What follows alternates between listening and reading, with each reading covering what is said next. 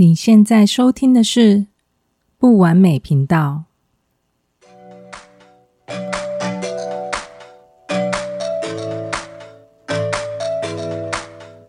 完美不需要追求，我们都在不完美的经验中体验、学习、成长，和成为一个更完美的人。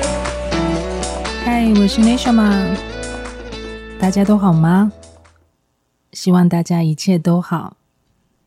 上一集聊到了是什么是真正的问题，这一集就继续来延伸限制性信念的问题。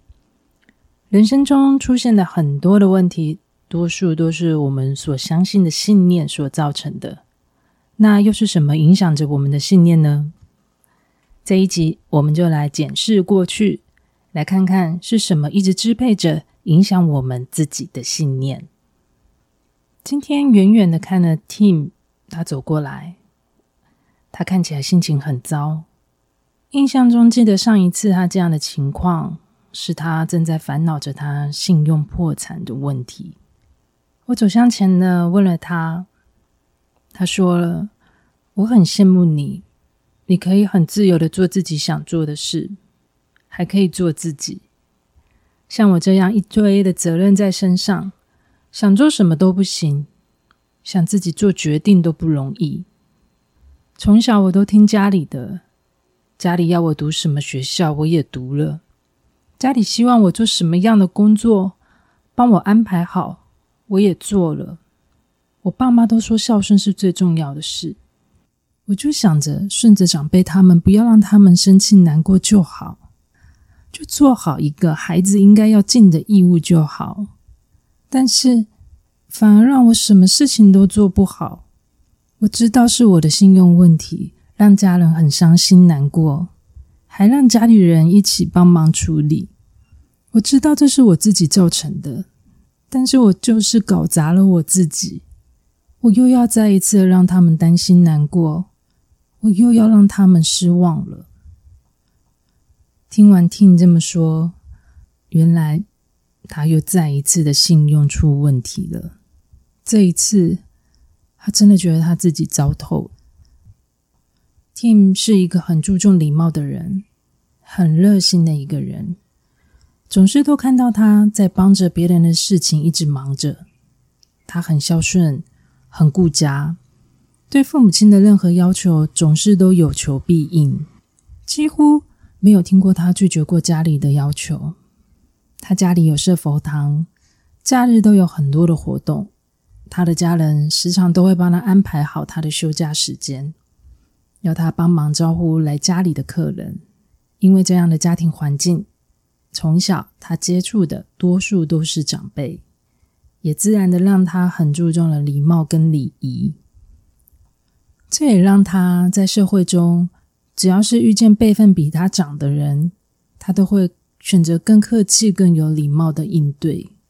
就算当下的他是不高兴的，心里是不舒服的，他都会选择附和跟顺应身边的人。这就是他最习惯的应对方式。从小不知道什么是表达自己，他顺应了身边所有的人，到头来。最不顺的就是他自己了。我记得有一次，他自己淡淡的说出了：“真的好想要为自己做些什么事。”这句话我一直记着，因为在那时就已经透露了他是有多么疲惫跟压力的。像听的故事，卡在了责任我以及义务我的信念线之中。他认为的孝顺，让他从小到大。都选择了顺从来应对他的家人，而他的顺从得到的是家人对他更多的安排。他忽略了内心想要发生的自己，而问题就反映发生在他最能自由操控的金钱上面了。不仅让他改变不了现实的问题，还让他重复失控，也让他更否定了自己。他以为忍耐就可以解决的事。终究都还是失控了。或许这就是潜意识的他所想要反映给家里的一种失败反抗吧。生活中这类的故事很多，只是换成不同的信念限制而已。而 Tim 的再次失控，也引发了他再次的去面对他对孝顺的定义所产生出的限制性问题。要如何在家人跟自己当中找到一个新的平衡方式？这是他正在学习的课题。他的故事也可以让我们开始去思考。自己又是被怎么样的信念所限制呢？我自己用过一个方法，我拿出纸笔，给自己充分的时间，尽量的回想。我写下了一直影响你的是什么事，是什么画面，是哪一些人，哪一些负面的话，或是哪些你曾经听过很重要的话。想到什么就慢慢的写下来，过程中。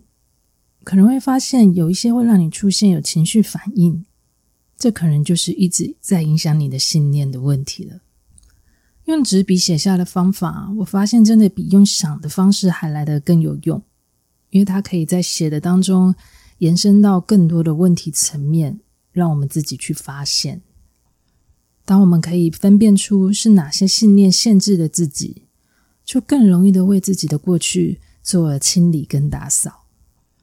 就像在整理房子一样，打扫的时候都会把每一样的东西都再拿出来整理擦拭一遍。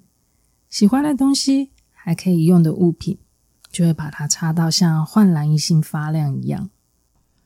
当整理到一直用不到的物品或是快过期的东西，我们就会把它丢进垃圾桶里，让它直接消失离开。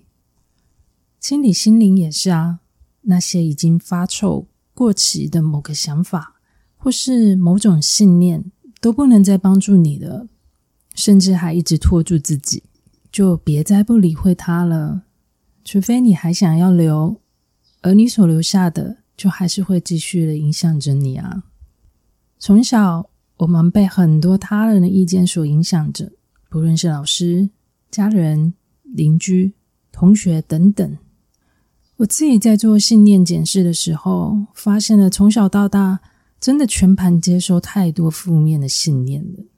这和成长的环境有很大的关系。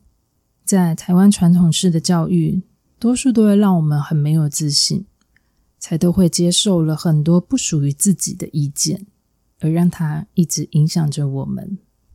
所以，那些不会再帮助到你的意见、评论、声音。